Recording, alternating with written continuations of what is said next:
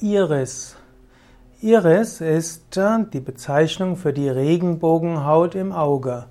Iris kommt ursprünglich aus der Mythologie der Griechen. Iris war eine griechische Göttin. Iris ist die Personifikation des Regenbogens.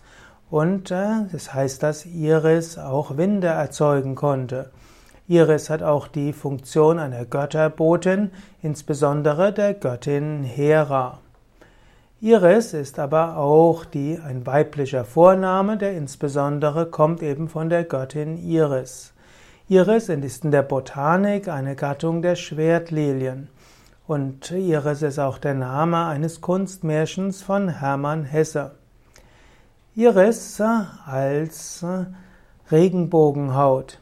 Iris ist die Bezeichnung für die Regenbogenhaut des Auges. Denn Iris als griechische Göttin war die Göttin des Regenbogens. Und die Regenbogenhaut ist die rundliche Blende, die sich öffnen und schließen kann. Und so kann sie entweder mehr oder weniger Licht durch die Pupille hindurchlassen. Die Iris ist der farbige Teil des Auges. In der Mitte ist die Pupille. Und die Pupille ist das Sehloch. Die Iris beherbergt auch einige Muskeln. Diese können nämlich die Pupillenweite beeinflussen. Es gibt dabei einen Muskel, der nennt sich Musculus sphincter pupillae und der verkleinert die Pupille. Und dann gibt es den Musculus dilatator, dilatator pupillae und der erweitert die Pupille.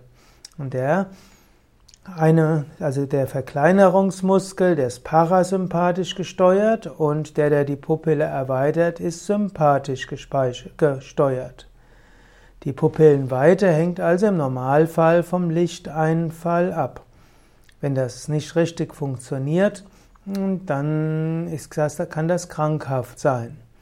Die Iris kann man auch genauer anschauen. Menschen verlieben sich zum Teil in einen anderen Menschen, einfach weil sie begeistert sind von der Iris und von der Ausstrahlung des Auges. Die Iris kann, aus der Iris kann man auch Rückschlüsse ziehen auf Gesundheit. Es gibt ja auch die Iris-Diagnose, wo man genauer anschaut, die Iris und kann dort verschiedene psychische und körperliche Rückschlüsse ziehen. Inwieweit die alle stimmen, das müsste man dann anschließend weiter überprüfen.